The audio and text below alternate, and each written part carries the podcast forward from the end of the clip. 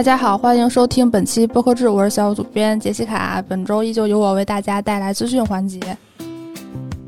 首先呢，是一个呃重磅的头条消息，嘿，呃，那个十二月二号到四号，第三届播客节将在北京狼园 Park 举行。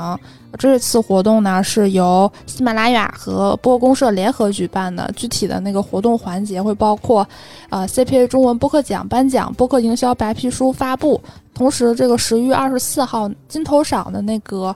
CPA 中文播客奖也会有类似的那个环节。这次相当于是一个北京分会场，就是我们在上海办了一场，那我们在北京也办一场，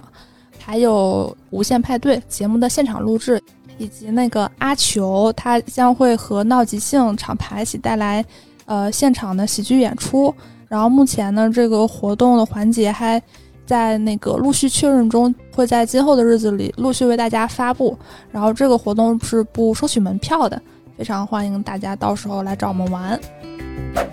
本周播客动态呢，首先是一条线下活动，线下活动真的是很久违啦，是由 HelloPod。主办的晨间舒适承办，晨呃补充一下，就是可能有人不知道，晨间舒适是一个读书类的播客，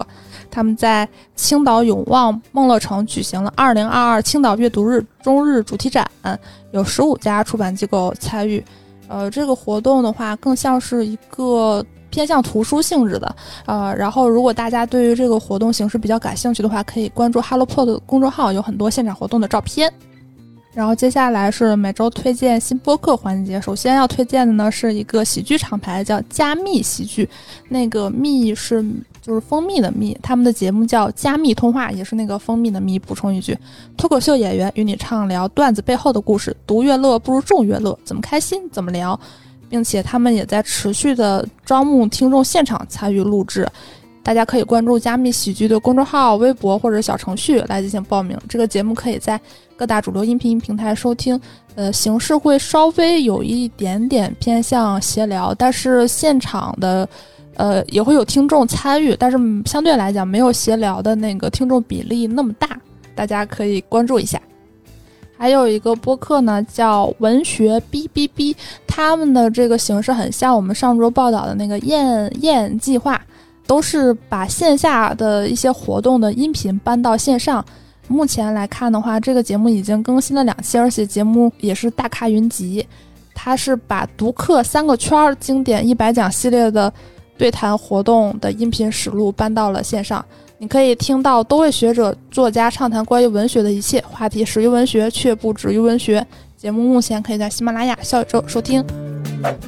本周海外动向呢，首先是一个我很推荐大家观看的一个指南，是 Ad Large 发布的二零二二播客投放指南 （Podcast Buying Guide）。为什么这么推荐这个指南呢？在文字里头可能体现的不是很明显，就是它相当于是一个为一个不太了解或者是对播客也有比较浅度了解的一个广告投放主，来向他介绍如何最大化。播客投放效果的这么一个参考，就是他会说很多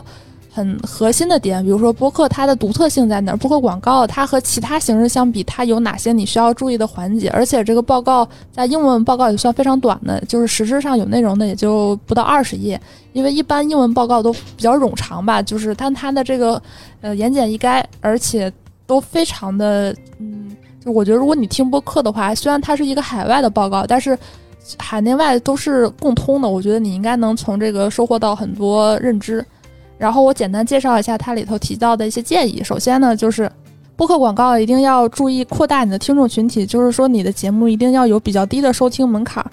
以便于这个节目有不断新的受众。就比如说，如果你是一个品牌来投放播客，你最好把自己的这个定位啊，或者是浅浅的自我介绍表达一下，千万不要。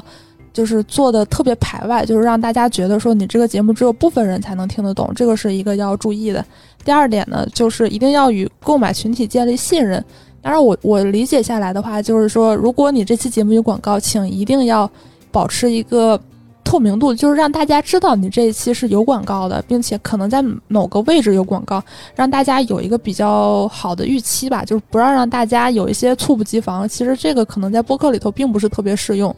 嗯，还有一点呢，就是不要让创意成为事后的考虑，不论是哪种的广告形式，比如说口播广告，或者是海外比较常见的那种动态插入广告，其实都不是机械的写一句文稿转文字就是可以的事情。它的很多创意才是你这个广告能不能成功的关键。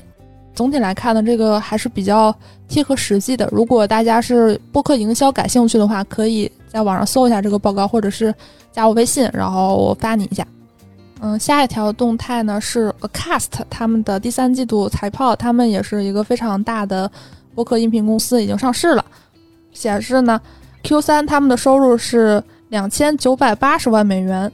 同比增长了百分之二十一，环比增长百分之一点九。他们宣称自己的收听人次数已经达到了十三亿次，呃，每千次的收听收入为二十二美元。该公司第三季度亏损了六百万美元，但其利润率有所提高。最后一条动态呢是 IAB 最新的一个动向，他们的技术实验室近期要求播客公司进行年度重新认证，因为现在的播客收听人数不断增加，而且技术也在不断改进，所以说为了保证行业的这个有效发展，IAB 他们已经更新了合规计划，要求各大公司进行重新认证。好，以上就是本周播客动态，我们下周再见。